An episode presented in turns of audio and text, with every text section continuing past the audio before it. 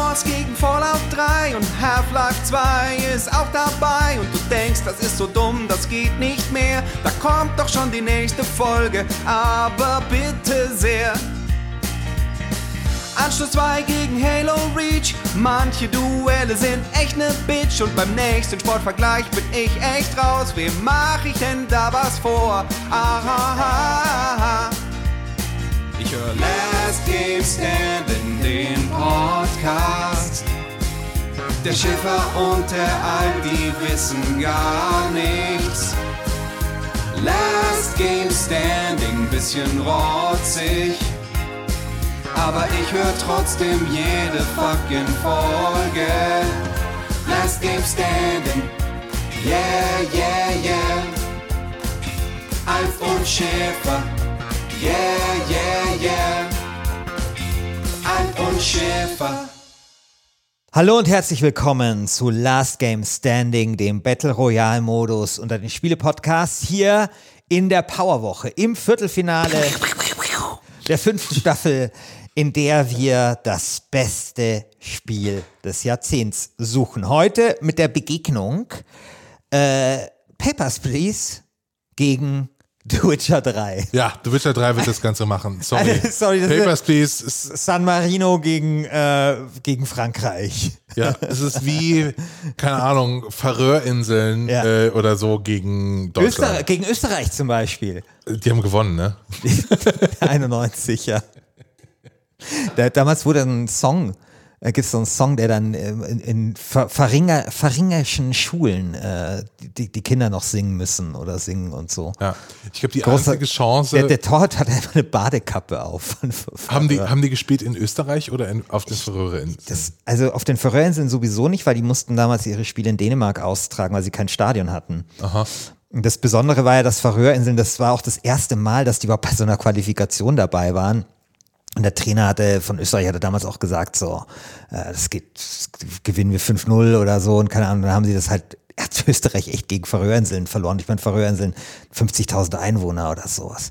Ich habe das damals gesehen und äh, der Moderator hat dann gemeint, mei, das ist eine große Niederlage für die österreichische Nation. Okay, also es ist hier Österreich, also wobei Witcher 3 ist schon mehr auch als Österreich im Fußball ist, gegen äh, Papers, Please. Ähm, wir sprechen ja immer ein bisschen äh, in diesen Viertelfinalfolgen unserer Powerwoche über so ein bisschen, ja, übergeordnete Metathemen, die vielleicht diese beiden Spiele miteinander verbinden. Und äh, wir haben uns gedacht, reden wir doch mal ein bisschen über das politische Spiel. Ja. Weil Äh, beides sind äh, politische Spiele in gewisser Weise. Ne? Das, äh, wenn du sagst, das politische Spiel, dann klingt das so ein bisschen so wie der gute Film oder ja, so. das weißt du? klingt so nach Surkamp-Buch. Ja, es klingt äh, ZDF, kleines Fernsehspiel, Ja. guckt keine Sau, Genau. äh, aber ernährt so eine äh, Manufaktum-süchtige Familie Genau so in ist das. Köln. Genau. Dingsbums.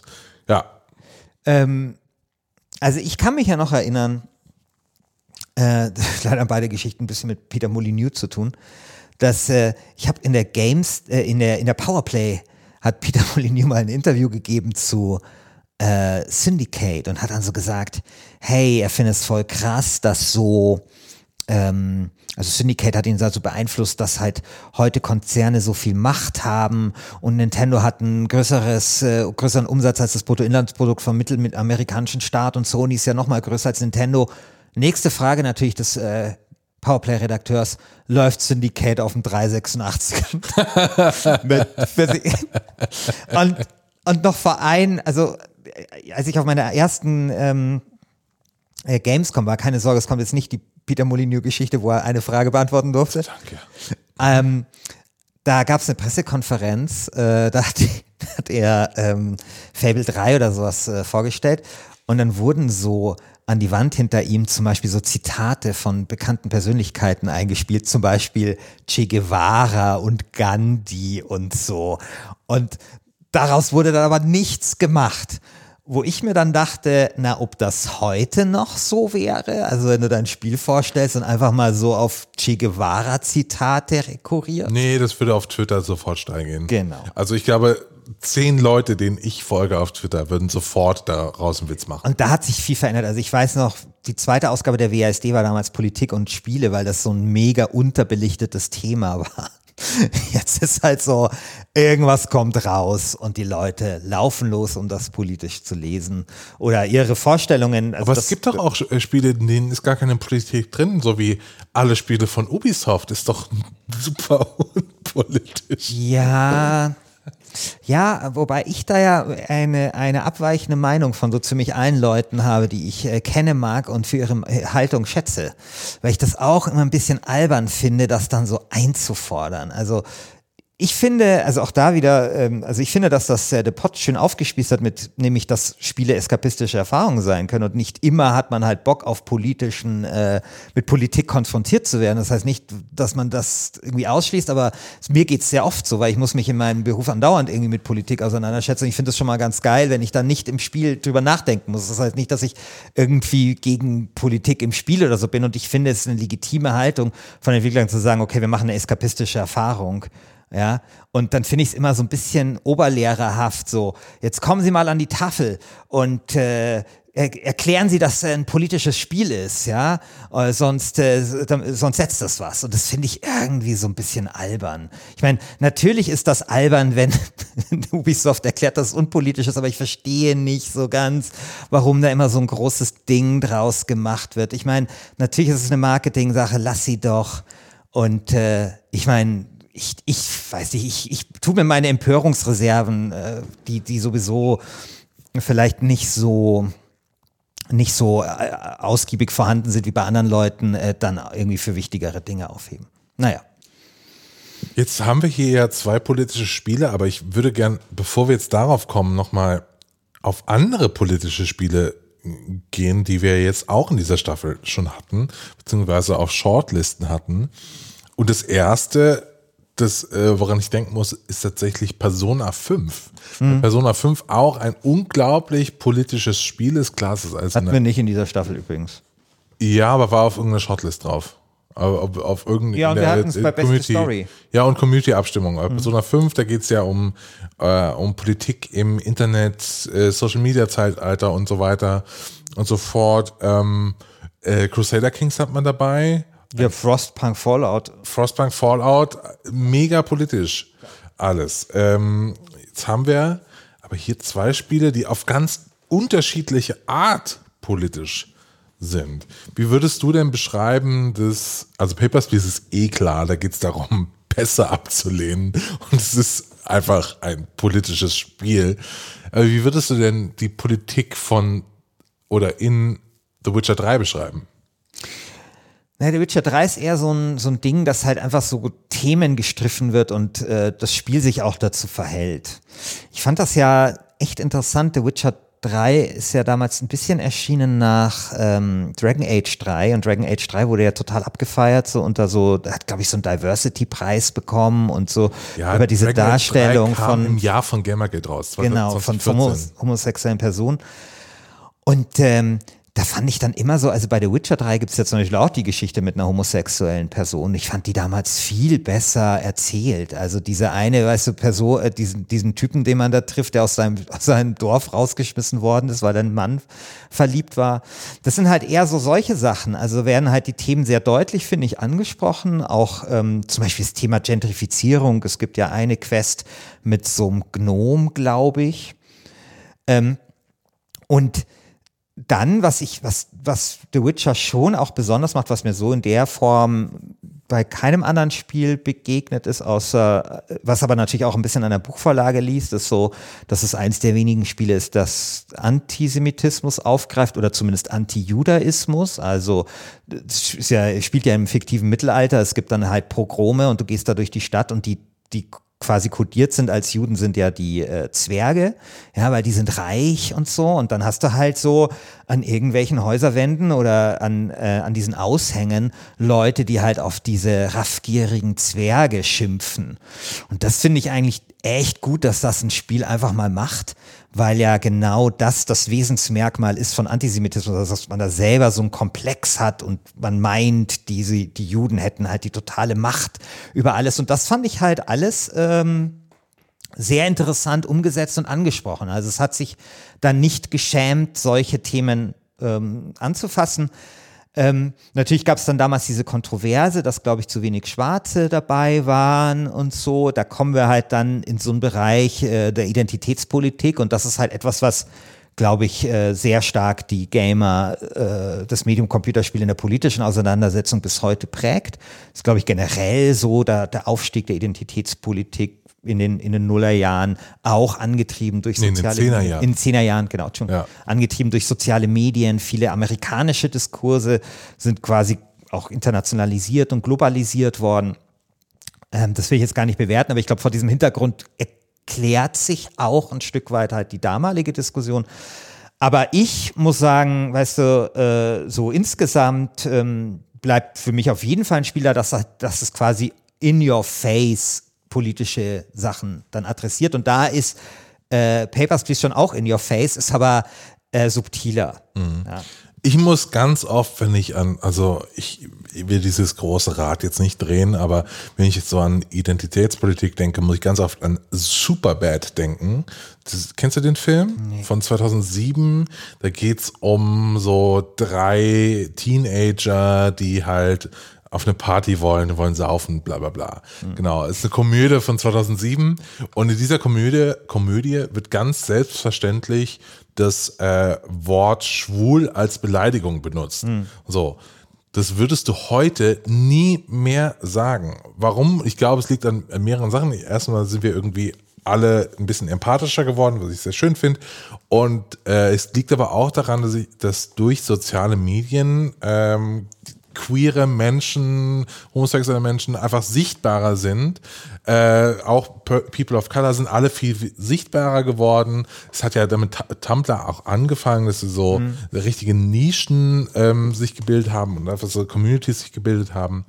Und äh, das ist schon sehr, sehr interessant praktisch. Ich glaube nämlich, dass viele der Diskurse, die wir heute irgendwie so, so haben, also wenn man immer sagt, ja, du kannst jetzt nicht, äh, es geht, geht gerade zum Beispiel jetzt für die nächste Wahl ähm, in den USA, geht es gerade darum, mit Twitter kannst du keine Wahlen gewinnen. Ne? Also nur weil so AOC äh, bei den Demokraten gerade diese junge Kandidatin, die dort, äh, die jetzt im äh, Repräsentantenhaus sitzt und alles aufmischt, super links ist, äh, feministisch und so weiter und so fort, die super viele Fans hat.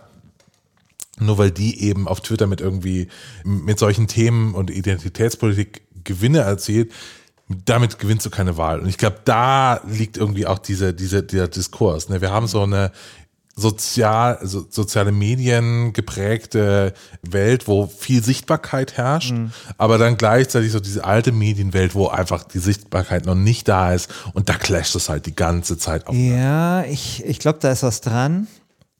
Ich glaube aber, es ist nicht nur die Sichtbarkeit, sondern schon auch sowas wie die Kränkung und die Empörung. Also wenn man sich so, ich habe ja dieses Buch gelesen da von äh, Francis Fukuyama über Identitätspolitik, wichtiger Politikwissenschaftler, und der sagt, ja, Kränkung ist so, ist so, so eine krasse Triebfeder. Und das siehst du in diesen identitätspolitischen Diskursen auf beiden Seiten, also bei den Weißen und bei den anderen auch. Ne? Also es ist ja, es gibt Identitätspolitik von links und es gibt sie von rechts. Und jedes Mal, also ist, ist gerade auf den sozialen Medien halt immer so diese krasse Kränkung. Wie gesagt, ich will gar nicht an den großen Rad drehen. Meine Vermutung ist nur, dass wir, glaube ich, in den 20er Jahren äh, auf dieses Jahrzehnt zurückschauen werden irgendwann und sagen, hui. Ne? Also so, da, da sind ganz schöne Verschiebungen passiert und vielleicht war hier und da der Ton mal ein bisschen schärfer, als er sein müsste. Jetzt war ganz ausgenommen von irgendwelchen Trollattacken, Doxings und so, die bei Gamergate passiert sind. Ne? Also ich glaube, dass wir, äh, dass, dass wir uns in so eine Normalität der Repräsentation reinbewegen, dass wir eben sagen, okay, es gehört irgendwie dazu, dass man sich bei der Besetzung zum Beispiel von Serien Gedanken macht, dass es eben nicht nur irgendwelche weißen Dudes oder Frauen sind, äh, die ich dort besetze, die alle Rollen haben, sondern dass es ein bisschen ausgeglichen wird, welche Mitglieder unsere Gesellschaft, und darum geht's ja, ja sonst noch so hat. Ja, aber dabei darfst du nicht stehen bleiben. Also ich finde irgendwie, was in der Pornografie hast du auch äh, 50 Prozent Frauen in der Regel. Trotzdem ist das nicht besonders frauenfreundliches Genre. Das hat mich ja damals irgendwie so geärgert äh, bei ähm, bei Kingdom Come Deliverance. Es sagt überhaupt nichts aus über das Bild des Mittelalters, äh, ob da jetzt irgendwie fünf äh, Schwarze dabei sind oder nicht. Da ist ja vielmehr die Frage, ist dieses Bild, was vom Mittelalter, und da würde ich sagen, ähm, ist ein negatives Bild des Mittelalters, was dort gezeichnet wird, ist das irgendwas, was äh, erstrebenswert ist, ja? Also, und da finde ich irgendwie, da, da war ja die Kritik so, dass ähm, das würde das irgendwie glorifizieren. Das fand ich zum Beispiel überhaupt nicht. Und oft sind halt, ist halt diese identitätspolitische Computerspielkritik so eine mit dem Lineal, also wo man sich da halt hin das Lineal ansetzt und schaut, welche Gruppen sind hier vertreten. Aber man müsste, glaube ich, viel mehr auch darauf schauen, wie sind die vertreten. Also zum Beispiel nehmen wir mal The Witcher 3. Ja, also es sind ja meistens auch nur bestimmte Gruppen. Also über die Frage, wie dort zum Beispiel Juden, Juden, Jüdinnen und Juden oder Antisemitismus oder Antijudaismus kodiert wird in dem Spiel und Repräsentant sind, hat zum Beispiel kaum jemand aufgeworfen. Ja, und da finde ich dann ist immer auch ein bisschen, da ist auch ein bisschen Bias dann dabei. Ja, ich glaube, das war aber äh, auch eine Diskussion, die vor allen Dingen aus den USA kam, Ja, ja, genau. wo aus deren Ja, genau. Brille auf nochmal auf Europa geschaut wird. Genau. Dann, da kommen nochmal andere Sachen Genau. raus.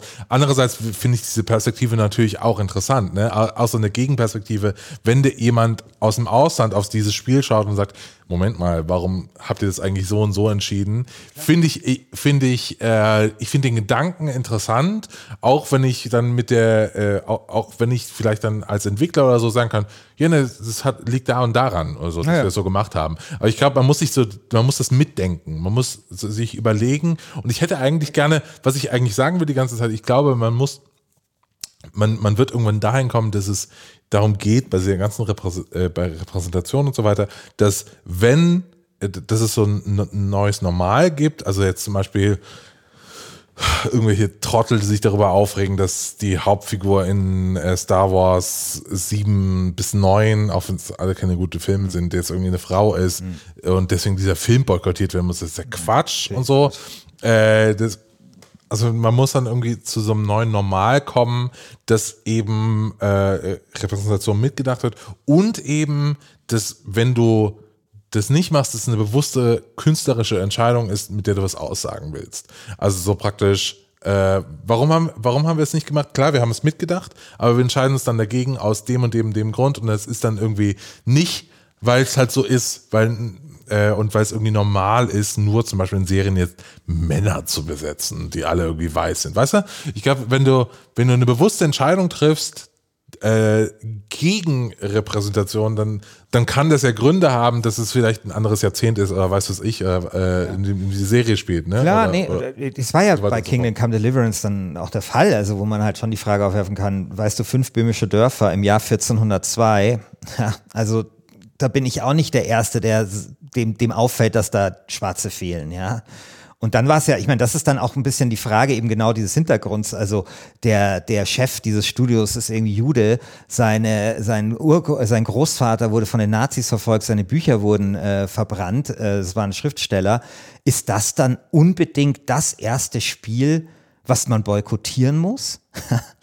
also, das, da finde ich, ich meine, klar, das ist dann natürlich die deutsche oder europäische Perspektive, aber sorry, ich, mir dreht sich dann eher so ein bisschen der Magen um und ähm, das, aber war da nicht dieser Typ? Ja, ist klar, aber das ist das ist- Daniel Waffra? ja, genau, aber so? das sind ja zwei Diskussionen, die man unterscheiden muss. Okay. Ne? Also ich meine, das bei dem einen natürlich muss man sich irgendwie anschauen, äh, ist der, ist das ein Nazi oder nicht, ist ja völlig klar. Ja. Ähm, aber äh, bei dieser Repräsentanzfrage halt nicht. Und eben dieser, dieser Klima, also Martin Klima, der Studiochef, ähm, ist halt eben, der hat halt diese Familiengeschichte. Hm, ah, ist, das, okay. ist das dann wirklich, weißt du, wenn das dann beim Deutschen Kultur, äh, Computerspielpreis nominiert werden soll, ist das dann wirklich die beste Reaktion zu sagen, nee, das, das darf nicht passieren und so? Also ich finde das, also äh, da finde ich, äh, kann man auch ein bisschen mehr Rücksicht nehmen vielleicht. Und ähm, gut, aber vielleicht anderes Thema. Wie denkst du denn, geht diese ganze Diskussion in den 20er Jahren weiter? Weiß ich nicht. Also ich glaube, insgesamt gesellschaftspolitisch könnte ich mir vorstellen, dass wieder so ökonomische Diskurse grundsätzlich an, an Gewicht gewinnen. Ähm, das ist ja ein bisschen in der politischen ja, Spielekritik äh, ein bisschen unterentwickelt. Ne? Also jenseits dieses, also meine Wahrnehmung ist so, dass jenseits dieses ähm, identitätspolitischen Diskurs ist da halt wenig passiert in der politischen Spielekritik. Und da könnte ich mir vorstellen, hey, äh, vielleicht kommt da mehr dazu. Also, dass man eher sich überlegt, welches Gesellschaftssystem wird denn da repräsentiert? Was zeigt uns denn eigentlich City Skylines über die Politik? Ja, was, was wollen wir da? Und, äh, oder was, was für was impft das einem ein?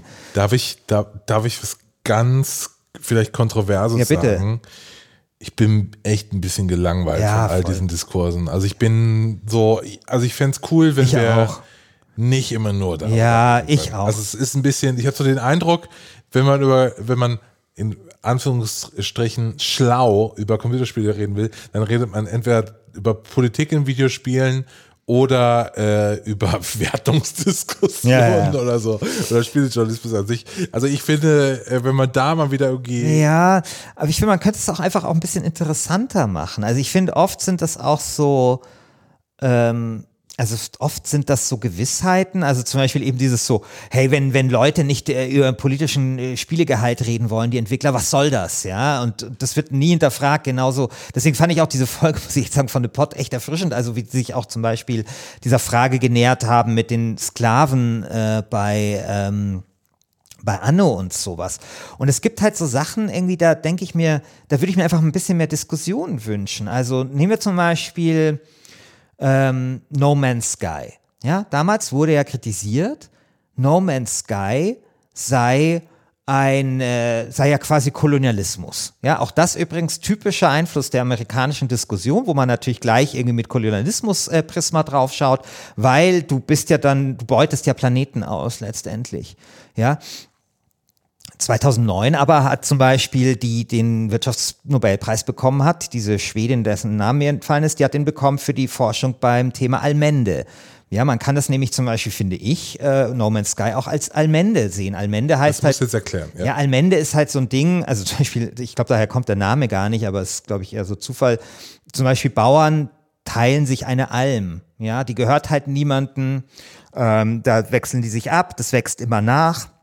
Im Prinzip ist es quasi eine, Nutz, eine gemeinsame Nutzung von Ressourcen, wenn sie im Überfluss da sind oder halt nachwachsen. Und ich finde, so kann man ähm, No Man's Sky auch lesen, ja, weil im Überfluss ist dort wirklich viel, ja, und nicht quasi, also man muss das finde ich nicht über die, mit diesem antikolonial antikolonialen Prisma lesen. Ja, aber ich weiß auch nicht, ob ich da richtig liege, aber ich finde, man kann das zumindest alles mal ein bisschen diskutieren. Stattdessen ist das halt immer so, da, da ist so in meiner Filterbubble halt immer totale Einigkeit darüber. Genauso eben bei No Man, also bei, ähm, habe ich auch in meiner GameStar-Kolumne geschrieben, bei ähm, äh, Kingdom Come Deliverance. Also man kann das schon auch, finde ich, anders sehen und anders lesen. Ist das wirklich Werbung fürs Mittelalter, wenn man in eine Stadt kommt und das Erste, was man sieht, sind bettelnde Leute? Ja, wie ich sie so noch nie gesehen habe in einem Computerspiel. Und da ist mir immer ein bisschen zu viel Einigkeit. Gut, die, die, die andere Seite ist, sind halt dann gerne irgendwelche Nazis, die das dann wiederum ganz anders sehen, ja. Ja, genau. Und ein bisschen äh, habe ich dann oft das Gefühl, ich werde zerrieben zwischen so Mühlsteinen, aber ich finde, äh, man könnte diese ganze politische Diskussion halt vielleicht einfach mal ein bisschen spannender und, und interessanter gestalten, jenseits dieser Mühlsteine. Das, das fehlt mir da ein bisschen. Aber okay, vielleicht ändert sich das ja in den 20er Jahren. Ich werde in den 20er Jahren nur noch Wertungskästen mit Spielspaßgrafen lesen und äh, Ja, ich finde, wie gesagt, also ich bin da sehr nah an, also Jochen Gebauer in dieser Eskapismusfolge, ich bin da, ich finde, er hat dann Punkt, weil so geht's mir auch. Also ganz ehrlich, ich finde Wertungskasten mit Spielspaßgrafen krass geil. Das ist ja übrigens auch so ein Ding. Ich habe die WASD gegründet und in der Regel, ich werde ja immer muss ich irgendwelche Panels moderieren und wenn ich mal eingeladen werde, irgendwo mitzudiskutieren, dann ist es immer nur das Thema Spielejournalismus. Und ich werde dann immer eingeladen, um irgendwie die Gegenposition zu GameStar-Journalismus mit Wertungskasten und Spielspaßgraf zu ähm, äh, vertreten. Und was, äh, wirklich, es gibt kein langweiligeres Wahnsinn. Thema als Spielejournalismus. Kein, kein, nichts ist uninteressanter. niemand- ja. Nichts. Und vor allem, du kannst dieses Panel, also du kannst die Diskussion beenden innerhalb von einem oder zwei Sätzen, indem du sagst, Leute, gewöhnt euch einfach mal daran, dass es unterschiedliche journalistische Formen gibt. Weißt du, im Sportjournalismus hast du die elf Freunde, da kannst du deine Stories lesen über die Ballfrau, die 60-jährige Frau, die beim FC Bayern die Bälle einfettet und da seit 40 Jahren arbeitet. Du kannst aber auch den Kicker lesen, wo du halt geil in Statistiken dich reinknien kannst und schauen kannst, wie irgendwie der defensive Mittelfeldspieler vom FC Mainz äh, letztens gespielt hat. Schlecht. Schlecht, natürlich schlecht. Ja. So, in der Note, in der Notenwertung. Ja. Und da würde doch niemand sich hinstellen und sagen, lasst uns mal ein Panel machen über Sportjournalismus, um mal zu schauen, welcher der richtige Sportjournalismus ist. Der vom Kicker oder der von der Freundin. Nein, da, da wird das halt einfach akzeptiert, dass es halt einfach verschiedene ja, Formen gibt. Genauso wie beim Wirtschaftsjournalismus. Ich glaube, es gibt zwei Sachen. Ich glaube, Spieljournalismus, Spieljournalisten haben ganz oft für sich noch nicht verstanden, dass sie A, irgendwie Journalisten sind und äh, praktisch aus, daraus, dass sie Journalisten sind, auch eine eigene Haltung zu ihrem, zu ihrem Beruf gefunden haben, die ein bisschen relaxter ist. Man hat immer eine andere, man muss sich messen mit der Zeit oder der oder der Fahrt. Mein Gott, ja. weißt du, es gibt es gibt im Wirtschaftsjournalismus gibt es halt den Zahlenjournalismus, Börsenkurse, weiß nicht was. Und Alles es geil. gibt halt sowas wie Brand 1. Und mein Gott, dann suchen das halt die Leute sich aus, auf was sie da Bock haben. Und ich hab halt manchmal Hauptsache Bock. ist Klick geil. Ja. So. Und ich hab halt mal Bock auf Wertungskasten und, und Spielspaßgraph und mir schön hier zu, zu, weiß nicht, Preview Civilization reinzuziehen in der GameStar, was, was der neue was irgendwie den, der neue Streitwagen kann und was für Stats der hat. Und dann lese ich aber gerne auch mal von Christian Huberts irgendwie in der, in der Zeit oder auf Zeit Online halt seine elaborierte Besprechung zu Death Stranding. Mein Gott, Leute, das ist normal. Da muss man keine Panels dazu machen. Es gibt keine richtige und keine falsche Form von Game-Journalismus. Das, ich check's nicht. Ja, ich check's nicht. Auf jeden Fall, äh, warum habe ich das, sind wir jetzt darauf gekommen? Wurscht. Egal. Übrigens waren die Zehnerjahre auch das Jahr, wo sich Games-Journalismus auch verändert hat und natürlich vielseitiger geworden. Das ist alles gut. Aber ja, genau, auf jeden Fall genau, äh, nämlich Eskapismus. Und ich finde das völlig legitim, da zu sagen, hey, weißt du was, ich will äh, jetzt einfach nur eine Stadt bauen bei äh, City Skylines und mir nicht dabei Gedanken machen, welches ähm, welche Form von Politik dort repräsentiert wird und ob es echt, ob es eine neoliberale äh, Form von Politik ist äh, oder eine, die uns an ge gewisses ähm, dereguliertes politisches System vorlebt, weil man ja irgendwie die Sozialwohnungen abreißen kann, um dort ein, das dritte Fußballstadion hinzustellen. Kann man machen, finde ich völlig legitim, kann man machen, habt Spaß dabei. Ich meine, die Gegenposition dieses Politik darf jetzt irgendwie nicht diskutiert werden, finde ich genauso bescheuert. Aber weißt du, die Leute, die halt das machen wollen, die sollen, ist auch, auch, auch völlig okay. Und ich mag das auch halt manchmal nur so. Weißt du? Ja. Fertig. Spielejournalismus mein ist Gott. einfach wie ein einziger großer Swingerclub. Alles kann, nichts, nichts muss. muss. Ende der Geschichte. Ende der Geschichte. So ist das auch. Aber ich finde, wenn wir halt über diese politischen Sachen halt diskutieren, dann kann man das schon auch interessanter, spannender, intellektuell anregender und überraschender machen, ja. als es bisher manchmal Du willst halt nicht so rein, die rein rausnummern, du willst schon ein bisschen Vorspiel und ja, ein paar genau. Kerzen anzünden. Auch mal was ausprobieren. Auch, auch mal was ausprobieren.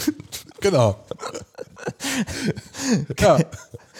Ich bin für die Dummheit in diesem Podcast zuständig. Ich übrigens, weißt du, ich meine, es gibt übrigens andere Medien und Kunstformen, wo sich die Leute die ganze Zeit politisch äußern. Und ich weiß auch nicht, ob das jetzt so geil ist. Also, weißt du, im Hip-Hop haben wir jetzt irgendwie hier bei iTunes einen Nazi, äh, der Platz 1 ist bei den iTunes-Charts, der im Verfassungsschutzbericht steht. Der äußert sich politisch das muss nicht nur geil sein, weißt du, sich politisch zu äußern. Deswegen, ich finde das total, äh, ich weiß nicht, wohin, wohin man da immer will mit diesem, geh an die Tafel und erklär, erklär warum dein Spiel politisch ist. Also ich meine, natürlich ist das total lächerlich, wenn da, äh, wenn das Weiße Haus in die Luft äh, gesprengt wird und sie sagen, es ist unpolitisch. Aber mein Gott, dann ist das halt dumm und nichts, weißt du, dann war es das halt. Ich meine, das ist natürlich auch ein Ding, ich meine, es ist ein globales Medium, wir haben natürlich auch Besonderheiten von dem Medium, Interaktivität und so weiter, muss man vielleicht auch alles berücksichtigen. Aber ich finde dann immer so, ja mein Gott, da lächle ich einmal drüber und denke mir, mein Gott, ist hat übrigens immer noch geiler als, als, als Neonazi-Game Designer, so wenn man das jetzt mal überträgt auf die Hip-Hop-Welt. Sorry. Immer noch übrigens geiler. Sven Regner mal in einem Interview gesagt, ich glaube auch beim Zündfunk, aber nicht das legendäre Ja. Interview, sondern ein anderes. Wo ich übrigens das Mischpult eingestellt Ja, habe. ich, damals. ich weiß, ich weiß. Äh, so, der hat in dem Interview gesagt, hey, dass ihr immer wollt, dass wir Künstler uns irgendwie politisch äußern. Ihr, also, wa- was wollten ihr von uns? Lasst doch mal uns einfach mal in Ruhe. Ich habe keine Meinung dazu. So. das fand ich geil. Ja, also ich, ich weiß, ich, ich finde, äh, ich finde es ja viel spannender, äh, das politisch dann eben zu lesen. Also weißt du, wer Gott, wenn sich die Leute nicht dazu äußern wollen, dann äußern sich nicht, dann, dann mach du doch das. Dann übernimm du das doch. Dann inter- interpretier du doch. Warum musst du da irgendwie wie bei Bert Brecht Theaterstück irgendwelche Künstler über die Bühne laufen lassen, die erklären, die ihr, ihren Scheiß erklären, ihr Stück oder ihre Kunst? Machst du doch. Viel Spaß dabei. Und ich, ja, egal. Okay, äh, kommen wir mal. Wir kommen jetzt mal hier zum Ja. Ende. Es war eine, ähm, ja, viel Spaß beim Moderieren der Kommentare, Daniel. ähm, genau. Papers. Please gegen The Witcher 3. Ach ja, stimmt, wir reden ja die ganze Zeit über Papers, Please und Witcher 3. Ähm, wer denkst du, kommt weiter? Papers, äh, Ja, Witcher der 3. Witcher 3. wird Witcher das 3. schon machen. alles klar. Also das wird. Äh, Das ist übrigens, ich fand das sehr interessant. Die, äh, die Papers, Please hat sich ja mit 36 äh, zu 37 gegen Hollow Knight durchgesetzt. Also sehr. Ähm, sehr deutlich und dann The Witcher 3 gegen PUBG mit 73 zu 27. Das waren mit die deutlichsten Ergebnisse. Weißt du, das war diese Phase im Achtelfinale, als es hieß, Last Game Standing sei so langweilig. weißt du noch? Vor Minecraft und Genau. Crusader Kings. Wo Goshi äh, jeden, Ta jeden Tag geschrieben hat, wie scheiße die Spieleauswahl ist. Jeden, bist, hast dich eingeloggt, jeden Tag um 7 Uhr in der Früh, Forum, okay, Goshi sagt schon wieder, was, was du für ein scheiß Spielegeschmack hast. Jeden Tag. Ist fast ein bisschen schade, dass das jetzt so zurückgegangen ist, weil das war so ein Ritual, so ein liebgewonnenes Ritual, an das ich mich eigentlich schon äh, sehr gewöhnt hatte. Und auf jeden Fall war dann die große Last Game Standing Krise die Staffel scheiße, voll langweilig, bis dann halt Minecraft gegen Crusader Kings 2 kam. Ich glaube, heute würde niemand mehr sagen, die Staffel war langweilig. Und genau, über das Ergebnis dieses Duells reden wir morgen in der Genau. morgigen Folge. Wir äh, wünschen euch einen schönen, heute ist Donnerstag, Donnerstag, habt eine gute Zeit. Wir hören uns morgen. Bis dann, stimmt ab. Ciao. Ihr habt 24 Stunden Zeit. Ciao. Ciao.